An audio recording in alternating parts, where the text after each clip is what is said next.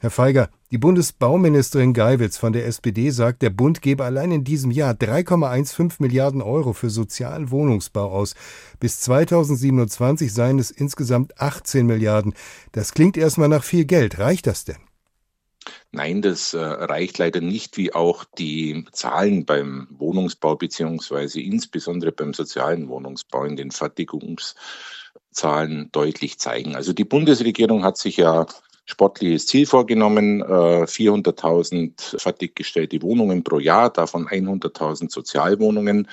Wir sind da in den Jahren 22 und 23 meilenweit davon entfernt. Das heißt, wir kommen so auf etwa 265.000 Wohnungen pro Jahr. Ihre Gewerkschaft hat zusammen mit Branchenverbänden eine Studie erstellt, der zufolge gibt der Staat immer mehr aus, weil er für Bedürftige überhöhte Mieten zahlt. Das Bauministerium widerspricht dem, der Bund, der müsste eigentlich die besseren Zahlen haben. Warum glauben Sie trotzdem Ihrer Studie? Ja, weil das Bauministerium selbst gar keine Zahlen hat. Das Bauministerium wird diese Zahlen wieder in Auftrag geben ab der nächsten Legislaturperiode. Wir haben das über das Pestl-Institut in Hannover untersuchen lassen und äh, kommen zu dem Ergebnis, dass wir im letzten Jahr 2023 erstmalig mehr als 20 Milliarden Euro für Wohnungs- oder Mietzuschüsse bezahlt haben, nämlich 15 Milliarden über die sogenannten Kosten der Unterkunft, das zahlen die Jobcenter, und äh, mehr als 5 Milliarden über Wohngeld. Wir stellen das auch nicht in Frage, aber das Verhältnis von dem, Sie hatten ja die Zahlen vorher genannt, 3,6 Milliarden pro Jahr, die Zahlen von dem, was bezuschusst wird und was tatsächlich in sozialen Wohnungsbau investiert wird, stehen schon in einem krassen Missverhältnis, nämlich so 1 zu 5 in etwa. Wir haben zu Beginn der Woche mit der baden-württembergischen Bauministerin Nicole Rasavi von der CDU gesprochen. Da ging es darum, dass das Land die Verfahren beschleunigt, damit schneller gebaut werden kann.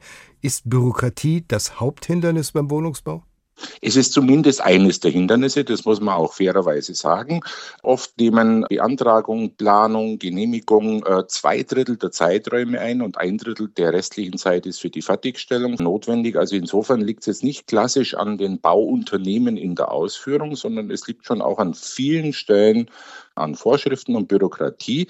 Allerdings muss man zum Schutz derjenigen, die für Bürokratie zuständig sind, und zwar in den Ämtern, in den Bauämtern, sagen, dass hier massiver Personalabbau die letzten 10 bis 15 Jahre stattgefunden hat und hier ja natürlich jetzt so Nadelöhr vorliegt. Also da zügiger Personal aufbauen, Planungskapazitäten, Genehmigungskapazitäten aufbauen, das ist auch ein sehr wichtiger Punkt. Ihr Vorschlag ist auch, für soziale Bauten den Mehrwertsteuersatz zu senken von 19 auf 7 Prozent. Allerdings würde das Geld im Bund dann auch fehlen, oder? Ja, aber es würde natürlich sehr schnell den Wohnungsbau ankurbeln. Wir haben jetzt in der Tat die Situation, dass durch die äh, massiven Zinserhöhungen es schon zu ja, Verunsicherung auf dem Markt gekommen ist. Durch die Absenkung der Mehrwertsteuer auf sieben Prozent bei gleichzeitiger Mietpreisbindung, das kann man ja so gesetzlich regeln, kann man da schon sehr punktgenau für den sozialen Wohnungsbau steuern. Also das wird sehr schnell in Gang kommen. Schauen wir mal auf die Rolle des Staates. Die sogenannten Immobilienweisen, die Experten, die die Bundesregierung beraten, sagen, die Staatsquote beim Bauen liegt derzeit bei 37 Prozent. Da sagt die Bauministerin von Baden-Württemberg, das müssen wir senken. Ihre Meinung, Herr Feiger, muss der Staat mehr Geld rausrücken und vielleicht sogar mehr selbst bauen? Also er muss auf jeden Fall umsteuern von der klassischen Bezuschussung der Mieten hin zur Verfügungstellung von günstigem Wohnraum.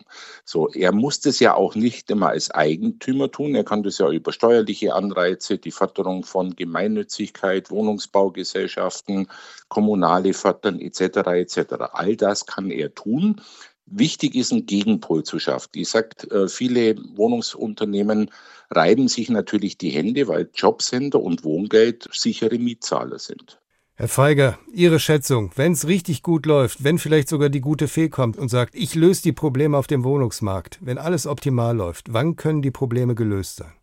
Wenn alles gut läuft, wir brauchen mindestens zwei Millionen Sozialwohnungen. Der Stand ist momentan bei etwas über einer Million können wir im Jahr 2030 wieder bis zu zwei Millionen Sozialwohnungen aufbauen. Dann entspannt sich der Markt ganz erheblich und dann wird es auch sehr deutlich auf den normalen bezahlbaren Wohnraum sich auswirken. Das heißt, dann werden die Mieten insgesamt bezahlbarer und stabiler werden. Wenn die gute Fee auch tatsächlich kommt. Ich wünsche mir das.